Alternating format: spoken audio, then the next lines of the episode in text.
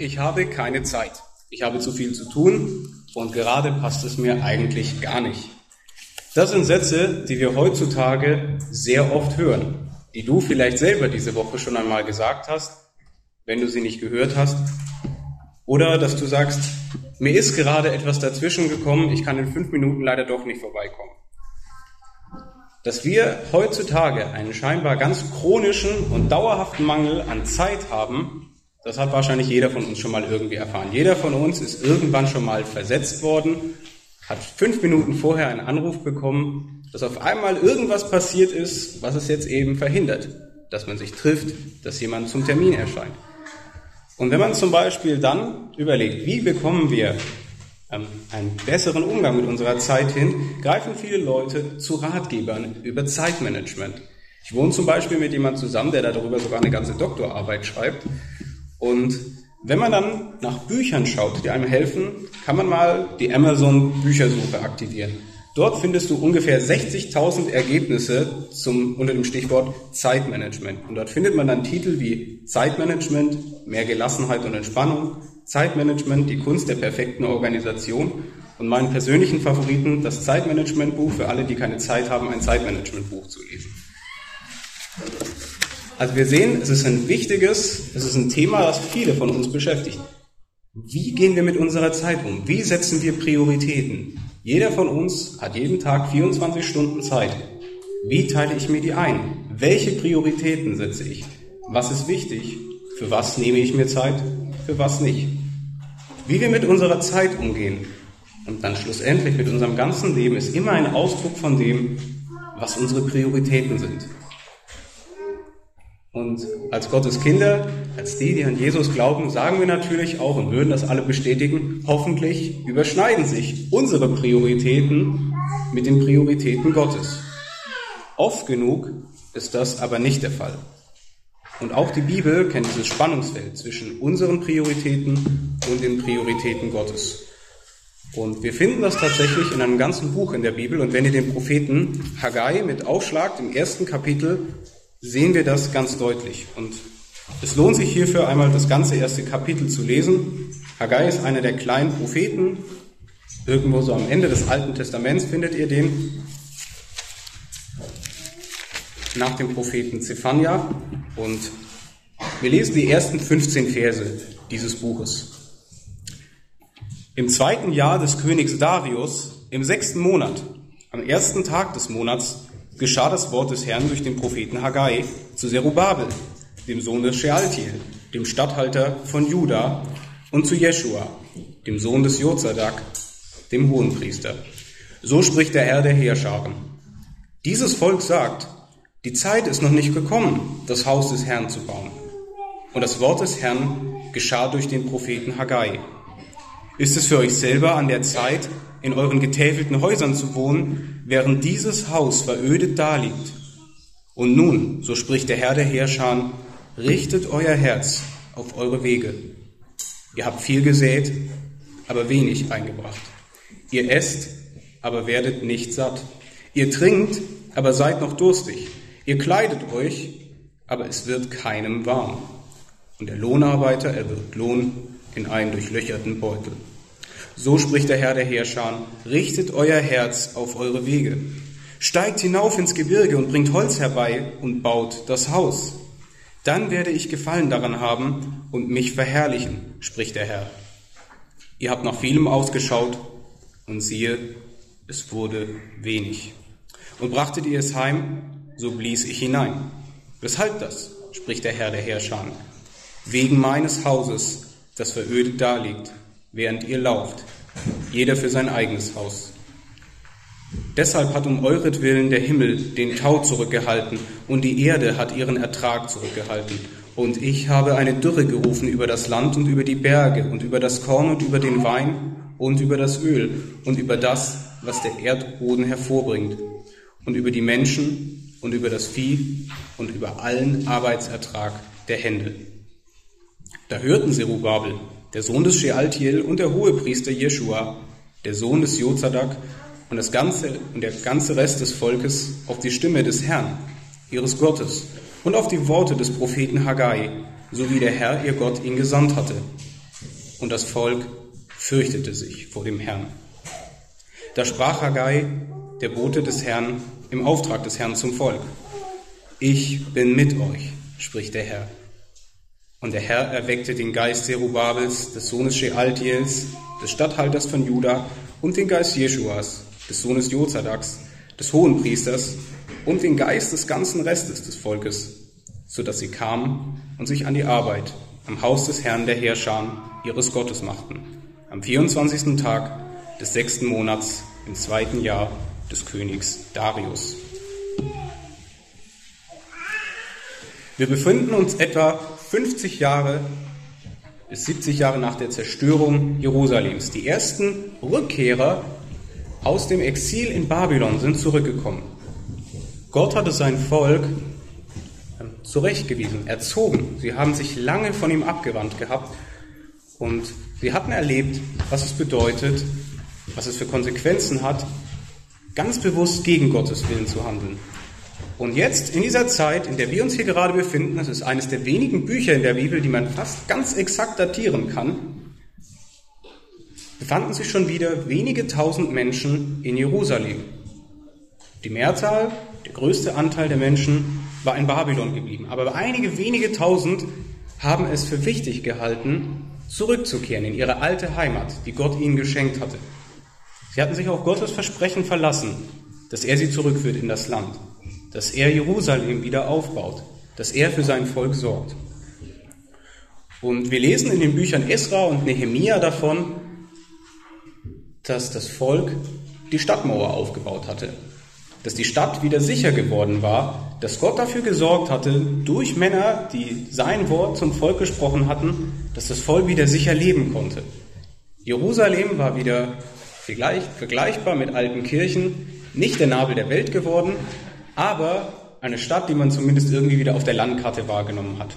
Es war kein kleines Provinzkaff mehr, aber es war eine kleine Provinzstadt geworden. Und das Volk freute sich, das Volk war zufrieden. Man konnte wieder sicher und anständig in Jerusalem leben. Man musste keine Angst haben, dass nachts irgendwelche Kriminellen in die Stadt kommen konnten, dass die Stadt angegriffen wurde. Es gab eine Mauer. Aber mitten in der Stadt gab es einen architektonischen Schandfleck. Mitten in der Stadt lag eine Müllkippe, eine Bauruine, ein ekelhafter, hässlicher Schandfleck. Und das war der Tempel oder das, was mal von ihm übrig geblieben war und was man provisorisch wieder aufgebaut hatte. Israel, das aus dem Exil zurückgekehrt war, hatte keine Zeit, um diesen Tempel aufzubauen. Es gab Wichtigeres zu tun. Israel musste eine Mauer bauen.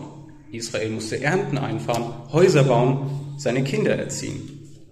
Und wir befinden uns jetzt zur Zeit Haggais in einem Jahr, in dem wichtige Ernten anstanden, in einer Jahreszeit, in der wichtige Ernten anstanden. Wenn ihr reinschaut in den ersten Vers, lesen wir davon, dass es im sechsten Monat war. Das war ungefähr im Frühjahr bis, ähm, bis Juli und das Volk wollte Ernten einfahren. Und stattdessen erlebte es das, was wir in den Versen 10 und 11 lesen. Dürre, Hunger, Missernte. Es gab nichts zu essen. Und wenn in einem Jahr keine Ernte eingefahren wurde, wusste man, dass es auch im nächsten Jahr keine Ernte geben würde, weil es kein Saatgut gab. Wer einmal hungert, hungert auch im nächsten Jahr. Das war damals ganz natürlich. Darum war es so wichtig zu ernten. Und Haggai predigt ungefähr ein halbes Jahr lang durch dieses ganze Buch, das aus mehreren Predigten Haggais besteht, zu diesem Volk. Und bevor wir uns wirklich der Botschaft jetzt dieses ersten Kapitels zuwenden, ist etwas ganz Entscheidendes, was wir verstehen müssen. Was damals für die Menschen wichtig war. An was sie erinnert werden mussten. Und an was wir erinnert werden müssen, wenn wir dieses Buch lesen. Wenn wir vom Tempel lesen, wir haben es auch vorhin gehört im Psalm 84, geht es nicht so sehr um das Gebäude in erster Linie. Es geht nicht darum, dass Gott eben auch ein Einfamilienhäuschen mitten in Jerusalem haben möchte, dass Gott beleidigt ist, weil er keinen Platz hat in Jerusalem, an dem er sich breit machen kann, sondern der Tempel zeigt uns etwas ganz Entscheidendes durch das ganze Alte Testament. Es ist der Ort, an dem Gott gegenwärtig ist, durch den Gott bei seinem Volk ist. Es ist der Ort, an dem Menschen zu Gott kommen können. Gott schafft einen Ort der Begegnung, an dem sein Volk, an dem Menschen, die Sünder sind, die nicht zu ihm passen, ihn anbeten, ihn kennenlernen können, von ihm Vergebung erfahren können durch Opfer. Und der Tempel zeigt uns etwas ganz Grundsätzliches. Dieses ganze Buch zeigt uns etwas Grundsätzliches. Es richtet sich an dich als Einzelnen und es richtet sich an uns als ganze Gemeinde Jesu. Und es lohnt sich, dieses Buch jetzt genauer anzuschauen. Haggai fragt, oder Gott fragt gleich zu Beginn in Vers 4 das Volk folgendes. Ist es für euch selber an der Zeit, in euren getäfelten Häusern zu wohnen, während dieses Haus verödet daliegt? Es war seit ungefähr 15 bis 16 Jahren wieder möglich, in Jerusalem sicher zu leben, in Jerusalem sich anzusiedeln. Und wir lesen hier davon, dass das Volk angefangen hatte, das auch zu machen. Vielleicht könnten wir heutzutage sagen, dass getäfelte Häuser auch einfach bedeuten könnte, gut eingerichtete IKEA-Wohnzimmer oder so ähnlich. Schöne Häuser mit einem kleinen Garten davor. Vielleicht auch hinten dran, mit einer Wippe. Jedes Kind hatte sein eigenes Zimmer. Das ist das, was Gott seinem Volk sagt. Und wir lesen davon in Vers 1, dass König Darius König von Persien war. Er herrschte auch über das Land, in dem Gottes Volk damals lebte. Es gehörte zum Persischen Reich. Und Darius und seine Vorgänger hatten Nehemia und Zerubabel, den Anf die Anführer des Volkes, versorgt. Sie hatten ihnen Holz gegeben, sie mit Geld ausgestattet und ihnen gesagt, ihr habt doch mal diesen Gott angebetet und ihr kommt ja eigentlich von da unten. Zieht da ruhig wieder hin und ihr kriegt auch genug Geld, damit ihr eure Stadt aufbauen könnt, damit ihr den Tempel aufbauen könnt, damit ihr euren Gott auch richtig anbeten könnt, so wie er das eigentlich möchte. Sie haben einen Freibrief bekommen, um Gottes Haus zu bauen. Stell dir mal vor, der Bürgermeister von Altenkirchen würde den Ältesten einen Blankoscheck in die Hand drücken und sagen, füllt einfach nur aus, wie viel ihr haben wollt für die Gemeinde und dann baut ihr das Gemeindehaus. Dann ändert ihr vielleicht, dann baut ihr den Gemeindesaal um, dann müsst ihr das nicht selber machen. Das machen dann andere für euch. Ihr müsst nur die Zahl eintragen, die ihr haben wollt. Das war die Situation, in der sich Gottes Volk eigentlich befand. Stell dir vor, die Bundesregierung oder der Bürgermeister von Altenkirchen würden euch einen Blankoscheck ausstellen. Einfach nur sagen, baut das, kümmert euch drum. Und ihr sollt nicht nur den Boden erneuern, wir sollten nicht nur die Stadt irgendwie grundsätzlich in Ordnung halten, das soll richtig, richtig gut aussehen. Gottes Volk hatte keinen Mangel. Es hat an nichts gefehlt. Und vorab, Gott hat auch nichts gegen schöne Häuser, auch heute nicht. Aber was wir in Vers 4 sehen, ist, dass Gott dem Volk eine Frage stellt. Gott legt seinen Finger in eine Wunde des Volkes. Und das ist das Erste, was wir heute sehen, wenn wir uns diesem Buch zuwenden. Gott ordnet die Prioritäten seines Volkes. Oder anders gesagt, lass deine Prioritäten von Gott ordnen. Was wir in diesen ersten Versen sehen. Vers 4 zeigt uns etwas ganz Deutliches. Das eigentliche Problem von Israel damals war, dass sie in schönen, luxuriösen Häusern wohnten, während Gottes Haus, der Tempel, eine Bauruine war und brach lag. Sah ganz anders bei Gottes Volk selbst aus, privat. Nach außen hin war alles schön. Gott könnte auch einfach sagen, außen hui, innen pfui, wie wir das im Deutschen manchmal sagen. Alle waren rundum zufrieden und es musste nur noch die Ernte eingefahren werden. Das ganze Volk hat erwartet, das, was wir in Vers 6 lesen. Ihr habt viel gesät, ihr habt euch richtig reingekniet in die Ernte. Ihr wollt essen, ihr wollt trinken, ihr wollt euch anziehen. Es geht um euer alltägliches Leben. Ihr wollt ein bequemes Leben haben und Gott sagt in Vers 4 schon, mein Haus liegt brach. Das Volk hat eigentlich alles richtig gemacht. Sie haben tüchtig geerntet, gesät. Jetzt mussten sie nur noch ernten. Sie haben viel gearbeitet, dann war es auch mal Zeit, Pause zu machen und zu essen und zu trinken. Und Gott sagt ihnen, eigentlich gibt es ein viel tiefer liegendes, ein viel ernsteres Problem. Und das Volk dachte sich etwas ganz anderes. Es dachte sich, wenn wir die Ernte einfahren, haben wir Zeit für den Tempel. Wenn wir genug gegessen haben, haben wir Kraft, um den Tempel zu bauen. Wenn wir genug getrunken haben, wenn wir uns warm anziehen können, dann haben wir auch Zeit für Gott. Wenn unsere Jahresbilanz stimmt, dann bekommt auch Gott sein Stück vom Kuchen. Aber die Mauer, die ganze Stadt war sicher. Das Volk hat sicher gelebt, aber Gott selbst war keine Priorität. Einer war nicht zufrieden mit dieser Jahresbilanz, einem einzigen hat das nicht gefallen, und das war Gott. Gott hatte ein Problem mit den Prioritäten seines Volkes. Und Gott wollte die Prioritäten seines Volkes wieder in Ordnung bringen.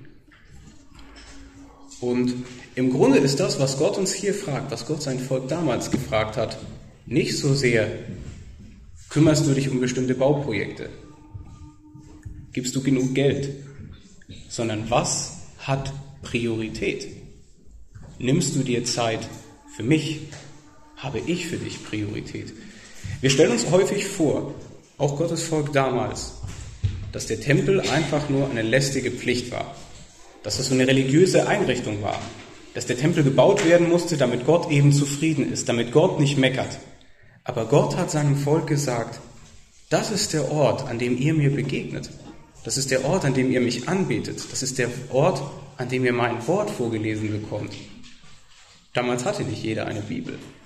Das ist der Ort, an dem ihr hört, wer ich bin. Der Ort, an dem ihr mich kennenlernt. Das ist der Ort, an dem ihr Opfer bringen könnt, die euch daran erinnern, dass ich Schuld vergeben möchte. Und das ist nicht wichtig? Das ist ungefähr so, als ob die Eltern unter euch vielleicht ihren Kindern sagen würden, ich liebe dich, aber um das Mittagessen musst du dich selber kümmern. Du musst eben warten. Es ist ein Lippenbekenntnis. Wenn wir sagen, jemand ist uns wichtig, aber wir haben keine Zeit für ihn. Und das Gleiche hat Gottes Volk damals auch erlebt, in Jerusalem. Und wir sehen damals, schon damals, an dieser Situation, an dieser ganzen Begebenheit hier, mitten in Jerusalem, in der Stadt, in der der Tempel stand oder stehen sollte, dass eine der zentralen Vorstellungen unserer Zeit eigentlich nicht nur eine Vorstellung unserer Zeit, sondern von uns Menschen überhaupt ist. Es gibt Bereiche für Gott, es gibt Zeiten in meinem Leben, da hat Gott keinen Platz. Da habe ich keine Zeit für Gott. Es gibt Bereiche in meinem Leben, da hat Gott nicht so viel zu sagen. Auch wenn wir das selber vielleicht gar nicht so explizit sagen würden. Aber manchmal leben wir dann tatsächlich so. Und Gottes Frage nach unserem Umgang mit Zeit, damals wie heute, richtet sich nicht an deinen Kalender.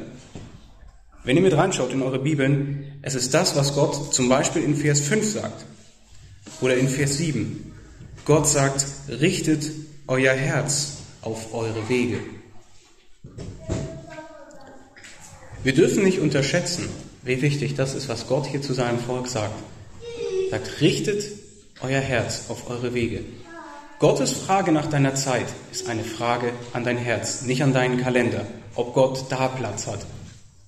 Jeder von uns ist vielleicht verschieden eingespannt, damals wie heute, aber es zeigt etwas ganz Grundsätzliches, was Gott gefragt hat. Woher erwartet ihr Zufriedenheit, Freude und Erfüllung?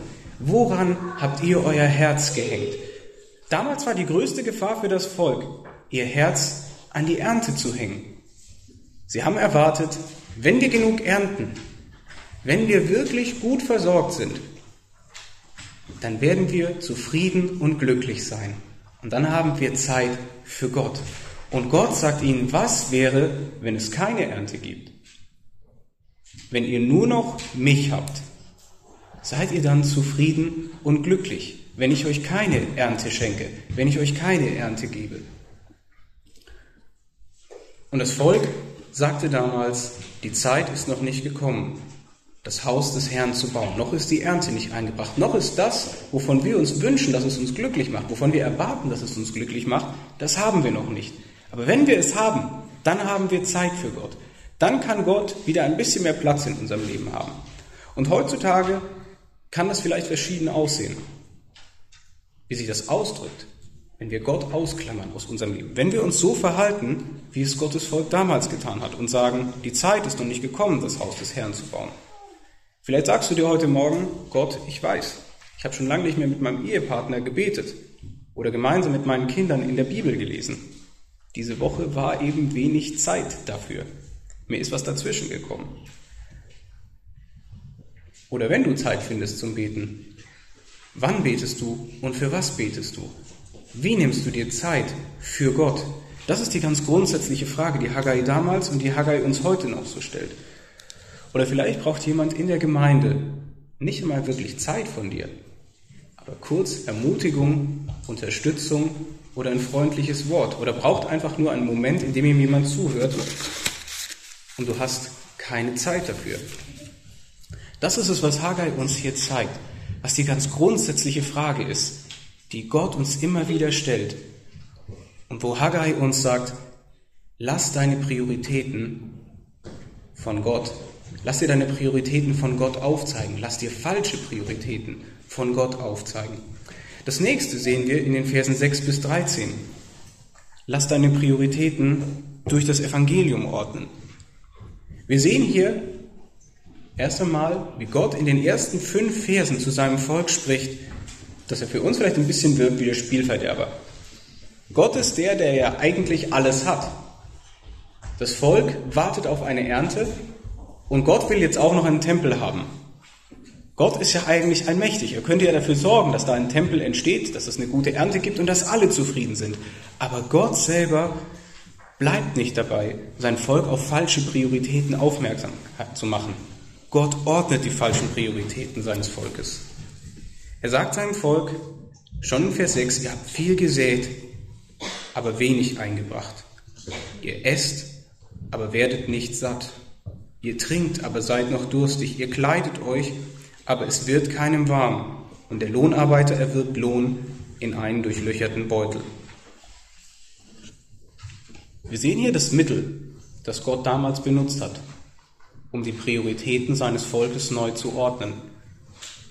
Gott gebraucht normalerweise ja auch Mittel, um uns Einblick in sein Wesen zu geben, in sein Herz und in seine Pläne, durch sein Wort oder auch manchmal tatsächlich durch unsere Lebensumstände.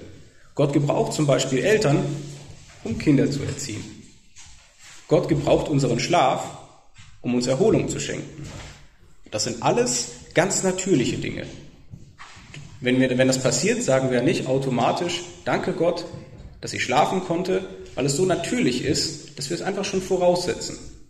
Und so ähnlich hat Gott damals manchmal Naturereignisse gebraucht, um sein Volk auf ganz wichtige Dinge hinzuweisen.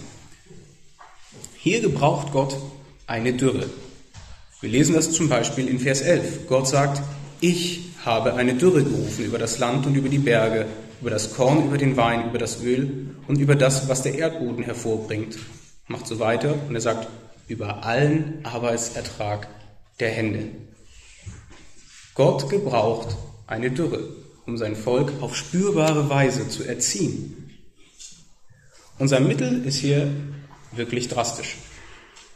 Aber es ist immer noch ein natürliches Mittel. Eine Ernte hat es in diesem Jahr nicht gegeben. Wir lesen das in Vers 10 und 11. Gott sagt, es gab kein Korn, kein Wein, kein Öl. Das Vieh hat gehungert und die Menschen haben gehungert. Und er macht ganz deutlich, das ist kein Zufall, das ist kein Pech, das ist keine böse Wendung des Schicksals oder so ähnlich. Gott bekennt sich ganz offen zu dieser Dürre. Gott sagt seinem Volk ganz klar, ich bin dafür verantwortlich. Ihr müsst euch nicht wundern. Spricht in diesen Versen sogar ziemlich oft von sich selbst. Wenn ihr zum Beispiel in Vers 8 mit reinschaut, sagt Gott, ich werde gefallen haben und mich verherrlichen. Oder Vers 9, Gott sagt, ich blies in eure Ernte, denn mein Haus lag, liegt verödet da. Oder Vers 10, ich habe eine Dürre gerufen. Israel hungert, Gott hat eine Dürre geschickt. Es wird keine Ernte eingefahren. Keine Ernte, kein Brot, kein Brot, großer Hunger. Es ist das Katastrophenjahr schlechthin. In einer Stadt, die eigentlich ganz gut aussieht. Im Leben von Menschen, die eigentlich sehr zufrieden mit sich sein könnten. Sie leben ja in der Stadt, die Gott gehört. Jerusalem, die Stadt, die von David wirklich aufgebaut wurde und von Salomo. Die Stadt, für die manchmal Menschen aus anderen Ländern kamen, um sie zu bewundern und zu staunen über den Tempel, über das Volk, das in dieser Stadt lebt. Und Gott bekennt sich auf einmal dazu, diese Stadt erziehen zu müssen, die Menschen in dieser Stadt. Und es ist nicht willkürlich, was Gott hier tut. Gottes Handeln wurde ausgelöst durch das Handeln Israels. Wir müssen hier, glaube ich, zwei Dinge ganz grundsätzlich erstmal unterscheiden, wenn wir, uns, wenn wir das hier sehen in diesem Buch. Durch die ganze Bibel macht uns Gott immer wieder darauf aufmerksam, dass es einen Zusammenhang zwischen unserem Handeln und den Folgen unseres Handelns auf der einen Seite gibt. Das ist etwas ganz Natürliches. Das hat Gott so in der Schöpfung angelegt. Wenn du zum Beispiel zu viel isst, bekommst du Bauchschmerzen. Wer genug schläft, ist normalerweise nicht müde. Wenn Menschen Samen auf den Acker säen, dann wachsen üblicherweise Pflanzen daraus. Aber auf der anderen Seite zeigen uns die Verse 5 und 9, dass das nicht immer so ist. Wir können nicht darüber verfügen. In Vers 5 lesen wir und Vers 6, ihr habt viel gesät, aber wenig eingebracht. Ihr esst, aber werdet nicht satt und so weiter. Also das Problem Israels war nicht, dass die Ernte, dass das Aussehen und so weiter, dass das alles viel Zeit in Anspruch genommen hat. Es war wesentlich anstrengender und aufwendiger als heute, für sein Essen zu sorgen, dafür, dass irgendwas auf den Tisch kommt. Für die alltäglichen Bedürfnisse seines Lebens musste man richtig viel Zeit investieren.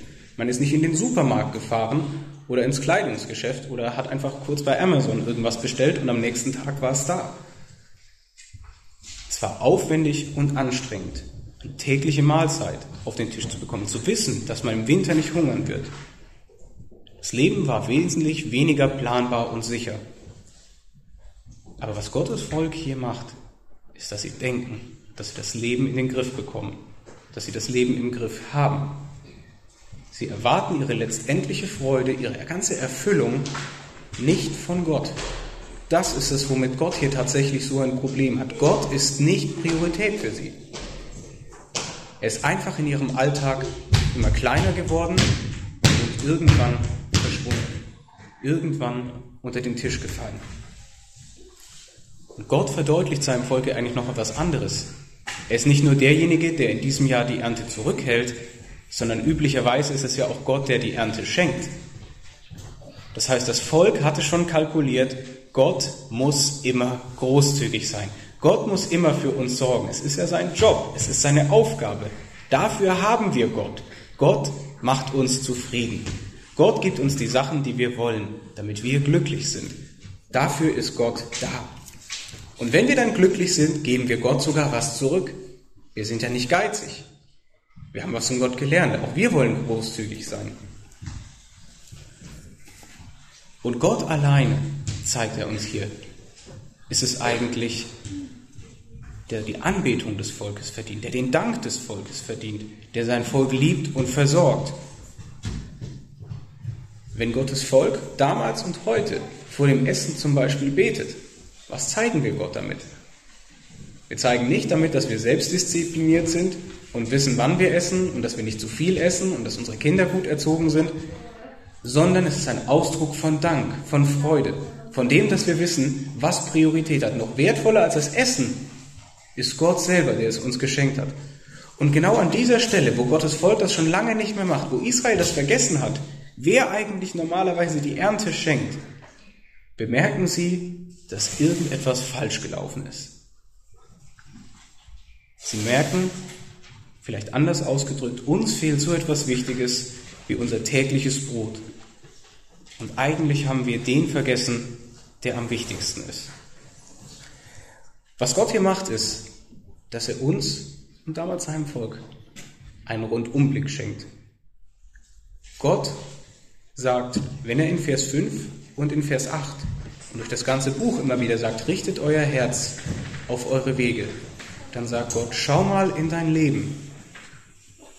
Ärger dich nicht so sehr über die Sachen, die nicht funktionieren, über die Sachen, die du nicht hast, sondern schau, wovon du deine Freude deine Erfüllung erwartest und wovon nicht. Gott wollte damals sein Volk darauf aufmerksam machen, macht uns auch immer wieder darauf aufmerksam, dass er im Zentrum stehen will, dass Gott Priorität hat. Gott sagt nicht, dass die anderen Dinge unwichtig sind. Es lohnt sich hierfür vielleicht auch tatsächlich Matthäus 6 mal mit aufzuschlagen, in den Versen 28 oder ab Vers 28.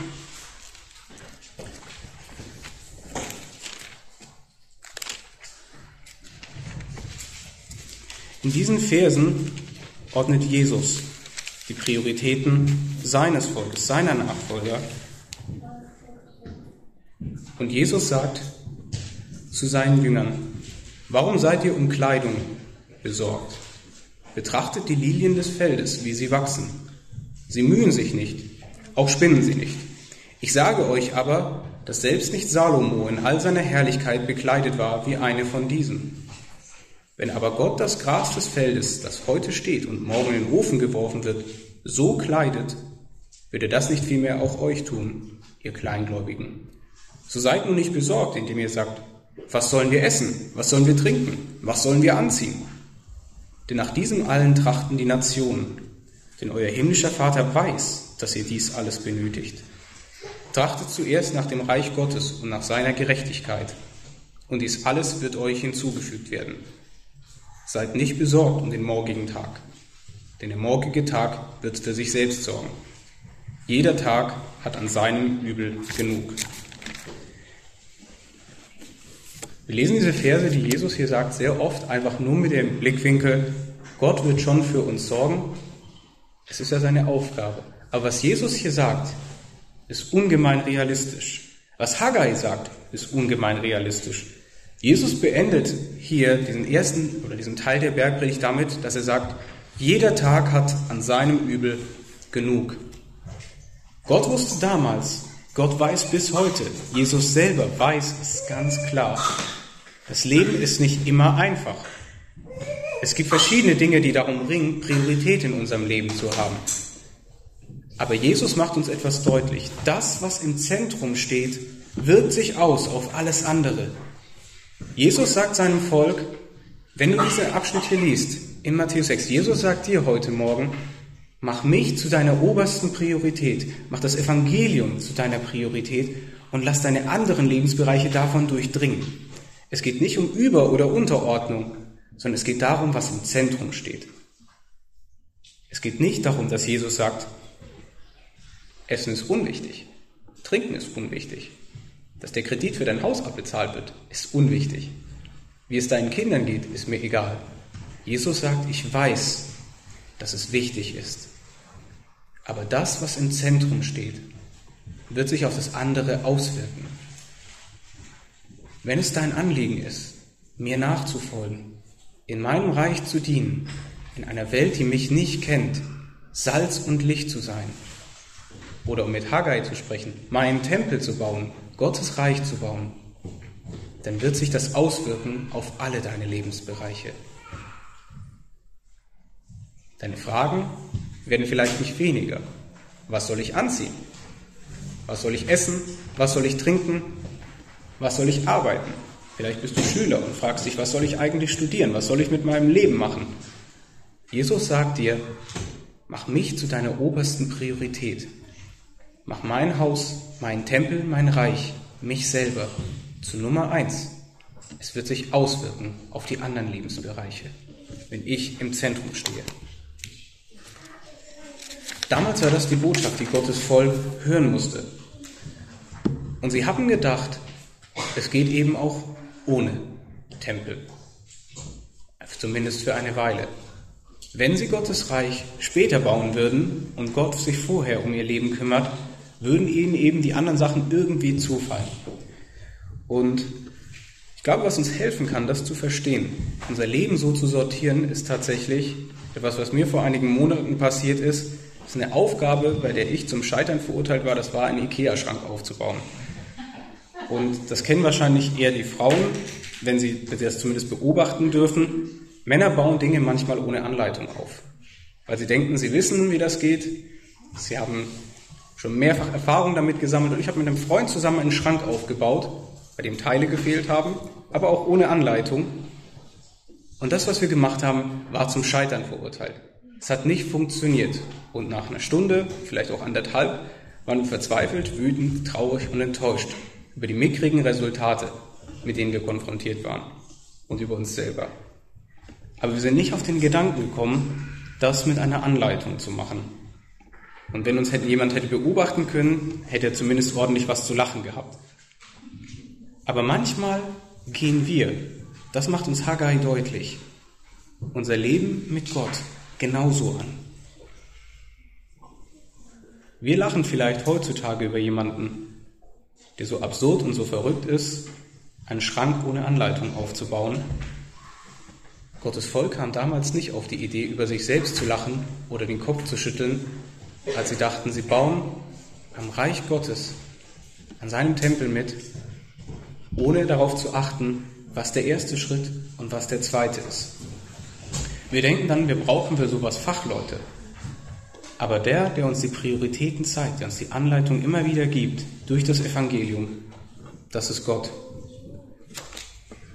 Und manchmal hilft es dann tatsächlich, und das zeigen, das erfahren wir ja manchmal ganz praktisch, dass Gott uns Zeiten der Dürre schenkt, in denen Gott uns manchmal zeigt, Dinge gehen nicht voran. Das heißt nicht, wenn du gerade in deinem Leben mit bestimmten Dingen zu kämpfen hast, wenn du dir eine Beförderung gewünscht hast und du hast sie doch nicht bekommen, wenn du dir wünschst, dass deine Kinder zum Glauben kommen, das passiert nicht. Wenn Dinge in der Gemeinde nicht so vorangehen, wie du sie dir wünschst, in deiner Familie, dass Gott gerade erziehend in dein Leben eingreift. Aber Israel musste etwas ganz Grundsätzliches lernen damals, was auch wir immer wieder lernen müssen. Gott benutzt manchmal unsere Lebensumstände, um uns etwas zu zeigen. Und das macht Gott nicht, weil Gott willkürlich ist, sondern es ist ein Teil des Evangeliums, was Gott, wie, Gott sich hier ausdrückt, was Gott hier tut. Wir sehen das zum Beispiel dann in den Versen 12 bis 13. Wir lesen davon, dass Gott zu Zerubabel spricht, dem Sohn des Shealtiel, und zu Jeschua, dem Hohenpriester.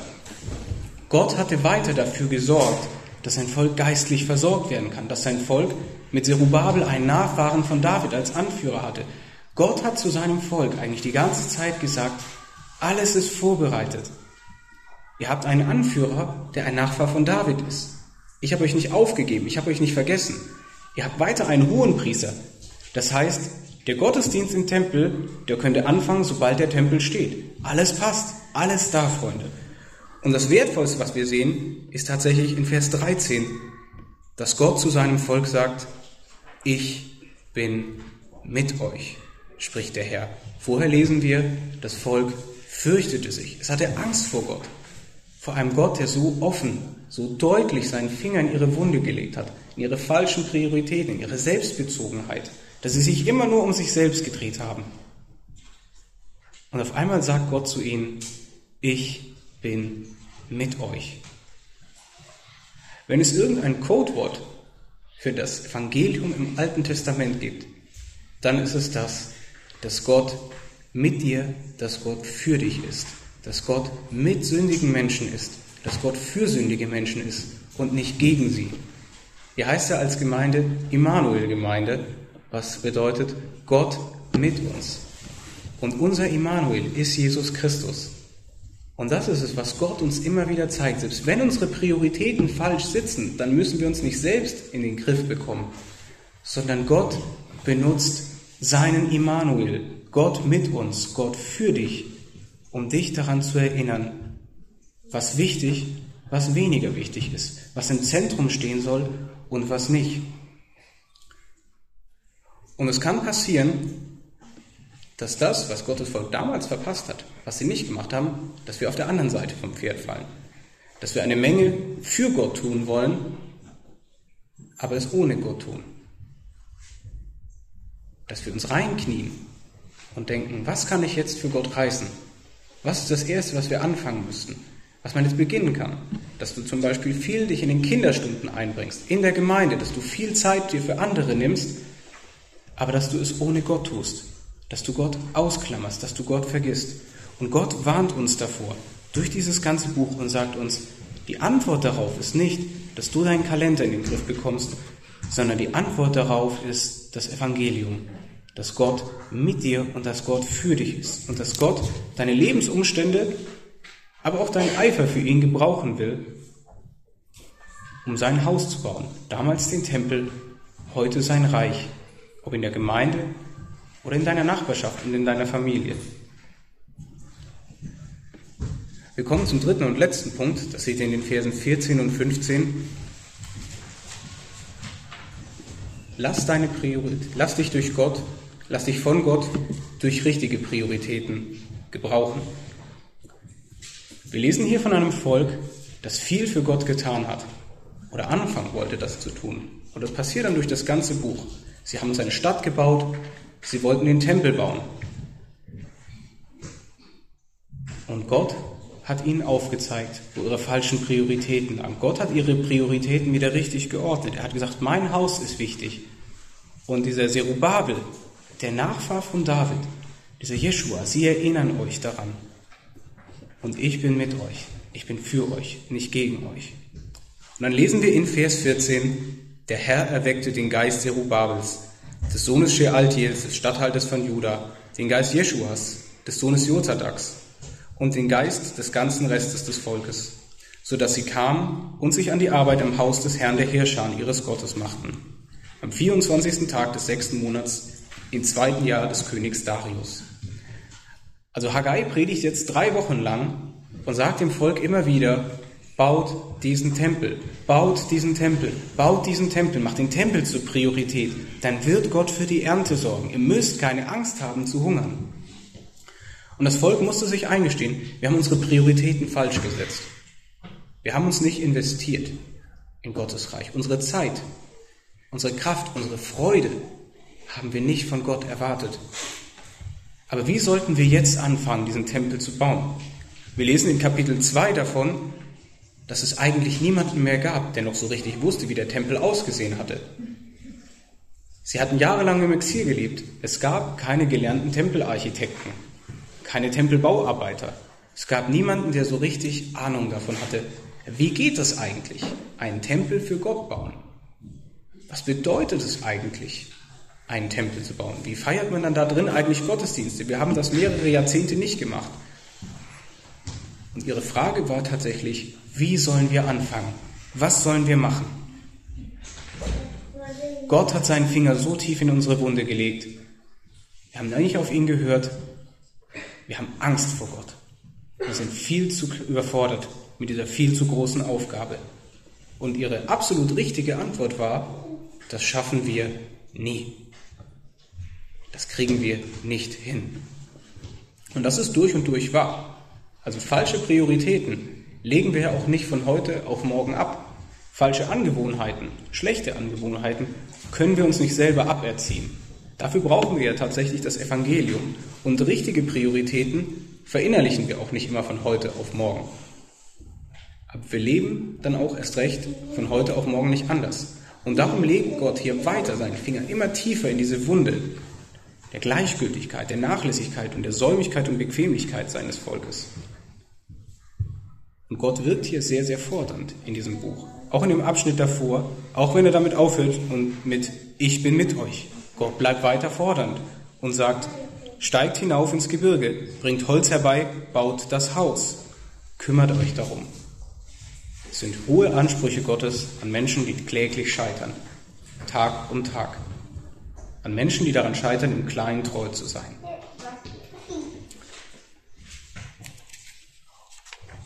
Was wir hier deutlich sehen, ist dann, dass das, was Gott macht, eigentlich die Grundlage darstellt. Nicht das, das, was das Volk macht, sondern was Gott macht.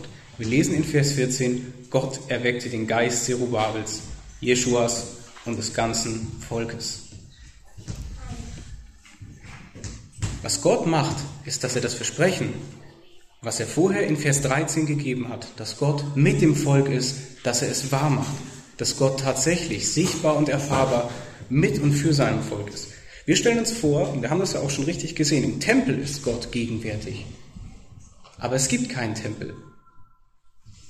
Darum erweckt Gott den Geist von Männern, die sein Volk damals anführen sollten. Darum ist Gott auf der anderen Seite auch durch seinen Geist gegenwärtig. in seinem Volk, unter seinem Volk, durch Haggai, durch Zerubabel, durch Jeschua, durch alle diese Männer, die die ganze Zeit auch nur sagen, baut das Haus. Wir müssen das Haus Gottes bauen. Und wir sehen heutzutage etwas ganz Ähnliches.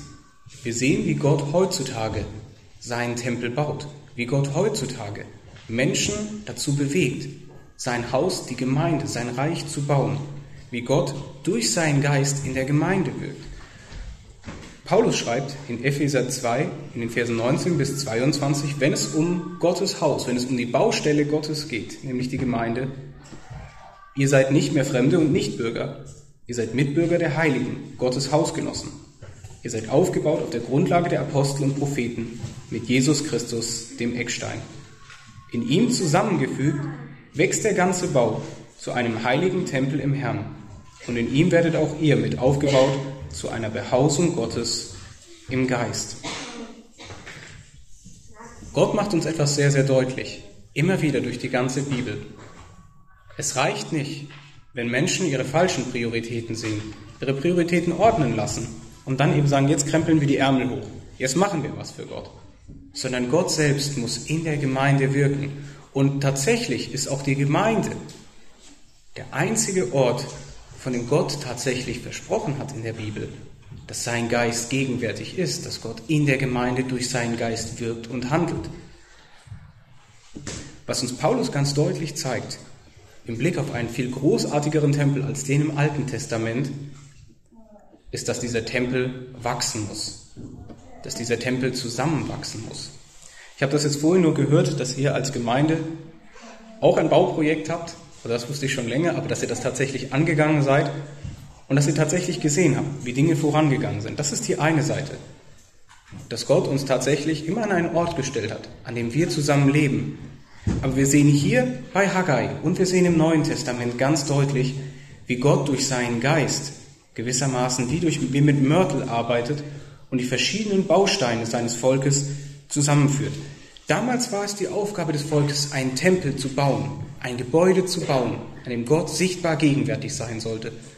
Heutzutage ist es viel schwieriger, Gottes Tempel zu bauen, weil die Bausteine manchmal nicht wollen, weil die Bausteine reden, weil die Bausteine nicht einfach nur Steine sind sondern als das ist, was uns Paulus zeigt. Die Bausteine an Gottes Tempel. Wenn Gottes Tempel, wenn Gottes Reich heute für dich Priorität ist, sind die Menschen, die um dich rumsitzen. Du kannst nach vorne, du kannst nach hinten, du kannst nach links und du kannst nach rechts schauen und auf deinen eigenen Stuhl und du findest einen Baustein am Tempel Gottes. Und es gibt manchmal Bausteine, mit denen fällt es uns sehr, sehr schwer, irgendetwas anzufangen. Es gibt Bausteine, da geht es uns vielleicht wie damals dem Volk, als Haggai zu ihm gepredigt hat. Wenn wir zu den Bausteinen links und rechts schauen, vorne und hinten um uns herum, das kannst du ja nachher machen, musst du aber auch nicht, dann fragen wir uns vielleicht manchmal, mit denen schaffen wir das nie. Das wird nichts. Aber Gott hat damals schon zu seinem Volk gesagt, das stimmt. Absolut richtig. Ihr kriegt das nicht hin.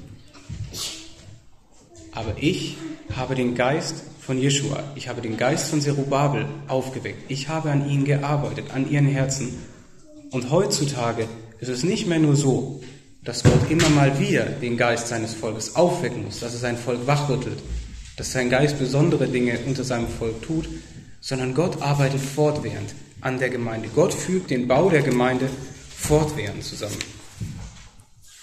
Und wir lesen dann im Neuen Testament davon, dass Gott einen Eckstein gelegt hat, einen Grundstein, an dem sich diese anderen Bausteine ausrichten. Vielleicht fragst du dich jetzt, was heißt das dann ganz konkret? Wie kann ich an Gottes Tempel, an Gottes Gemeinde tatsächlich mitbauen? Die Beschreibung, die Haggai uns gibt, ist sehr, sehr, sehr nüchtern. Wir lesen davon in Vers 14. Sie kam und machten sich an die Arbeit am Haus des Herrn der Heerscharen ihres Gottes. Es gab also scheinbar mehr als genug zu tun. Arbeit gab es immer am Tempel. Und im Grunde hat sich das nicht verändert. Auch heute gibt es in der Gemeinde Jesu immer genug zu tun.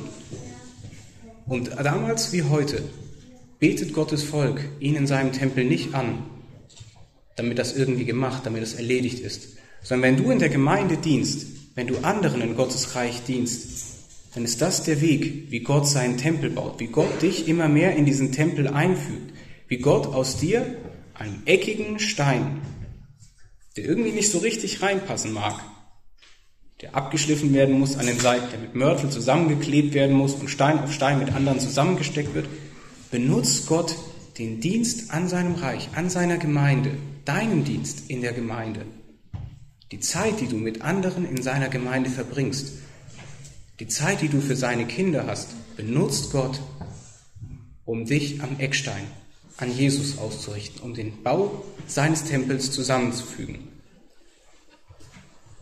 Und vielleicht bist du, ich kenne dich ja noch nicht gut genug, noch nicht lange Mitglied der Gemeinde oder bist noch nicht lange da.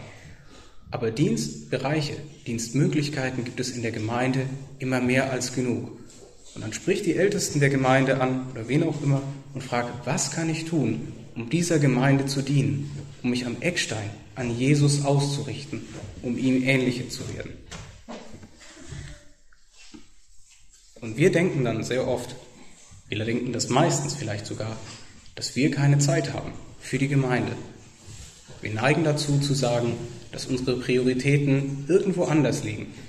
Aber Haggai zeigt uns, dass Gott unsere Prioritäten manchmal zurechtbringen muss, dass Gott unsere Prioritäten ändern will durch das Evangelium und dass Gott dich vor allem gebrauchen will durch veränderte Prioritäten. Wenn du seinen Sohn, wenn du sein Reich zu deiner absoluten Priorität gemacht hast. Und dann übersehen wir auch nicht den Segen, den uns richtige Prioritäten schenken, sondern wir sehen vor allem, dass es unglaublich wertvoll, unglaublich kostbar ist, uns an diesem Eckstein, an Jesus auszurichten seinen Tempel, die Gemeinde mitzubauen, auch wenn es Zeit kostet, die wir manchmal zum Schein oder scheinbar nicht haben. Vertrau auf Gottes Anliegen, vertrau auf Gottes Ziel mit der Gemeinde. Es ist das, was wir in Vers 8 lesen. Steig hinauf ins Gebirge, bring Holz herbei, bau das Haus, dann werde ich Gefallen daran haben und mich verherrlichen, spricht der Herr. Lass uns noch einmal miteinander beten.